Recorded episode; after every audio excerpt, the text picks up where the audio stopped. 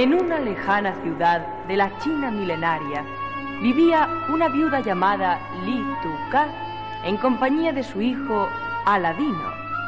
Eran muy pobres, tan pobres que en el país de la abundancia y del arroz no tenían ni un grano que echarse a la boca. Un día que Aladino vagaba por la plaza ante el palacio del mandarín,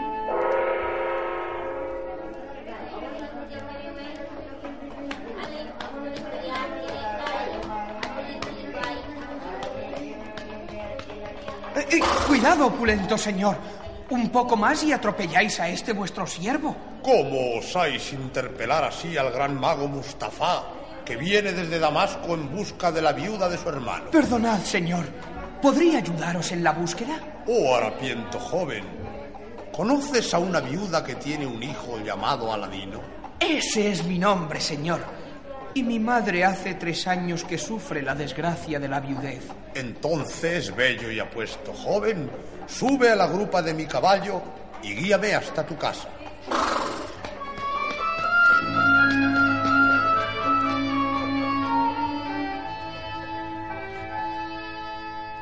juntos de este último, donde merced al oro del mago comieron abundante y opíparamente. A los postres. Bien, Aladino, bien. Yo creo que tienen razón los sabios de mi país, que dicen que la mejor forma de hacer una digestión es un buen paseo a caballo. ¿Me acompañas, Aladino? Bueno, vamos, querido tío. Y el mago y Aladino salieron, y a caballo corrieron, corrieron, hasta perder de vista la ciudad. Pero Aladino, en la grupa del caballo, se encontraba muy fatigado, por lo que pidió a su tío se detuviera. ¿Qué quieres? Estoy cansado, querido tío. Descansemos un poco y volvamos. ¿Cómo te atreves? Toma, toma, insolente. Oh, señor, ¿qué os he hecho para que me tratéis con tanta dureza? Calla, insensato. Calla y no te asombres de lo que veas. Estrefurcier de los colmes, Corcilla de la Corceja y Estronces de Capuleto. Tierra, dame tu secreto.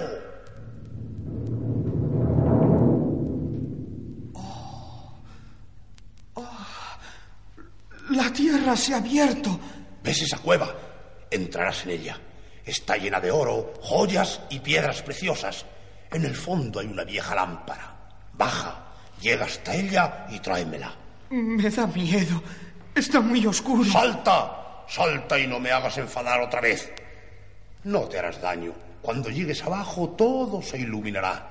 Date prisa, los momentos son preciosos. Saltó Aladino a la cueva, que en efecto estaba llena de piedras preciosas, monedas y joyas.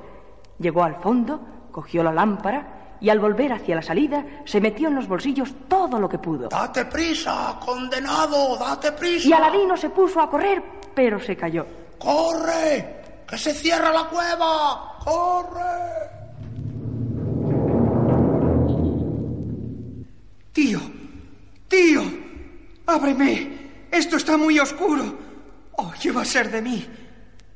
Ah, encenderé la lámpara.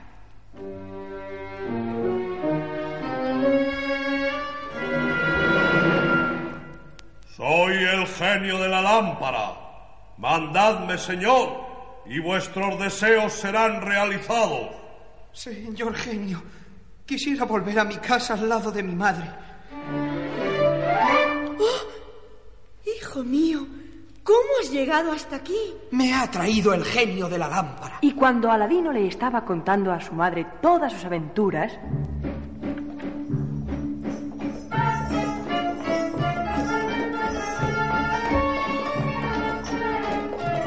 ¿Qué es esa música, madre? ¿Y ese cortejo? Es la hija del mandarín que vuelve de una cacería. ¡Cuán bella es! Madre, yo quiero que sea mi esposa. No podré vivir sin ella. ¿Estás loco? El mandarín pide a quien quiera ser su prometido mil camellos cargados de oro, telas preciosas y joyas, cien esclavos, de los cuales cincuenta han de ser blancos y el resto negros. Solo eso. La lámpara me ayudará. Madre, ponte tus mejores vestiduras y ve a decirle al mandarín que mañana irá el joven Aladino a pedirle la mano de su hija. A la mañana siguiente,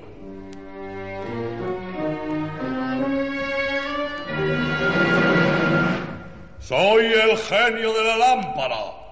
Mandadme, señor, y vuestros deseos serán satisfechos. Quiero mil camellos cargados de las más ricas telas y joyas preciosas. Cien esclavos, cincuenta blancos y cincuenta negros. Para mi madre y para mí las ropas más elegantes. Ah, y que aquí mismo se alce un palacio de mármol blanco que no tenga igual. Al instante, señor. y en menos que se cierra y se abre un ojo, aparecieron ante Aladino los camellos, los esclavos formando caravana, y en el lugar de la casa de Aladino un maravilloso palacio de impoluta blancura. La caravana se puso en marcha hacia el palacio del mandarín, que al verlos llegar se quedó asombrado y admirado. Recibió inmediatamente al joven Aladino. Decidme, opulento joven, ¿qué queréis de mí? Quisiera la mano de vuestra hija, y en prenda de mis buenas intenciones os traigo todo lo que habéis pedido. Siendo así como he podido comprobar, os la concedo y que los dioses os otorguen muchos hijos y más felicidad.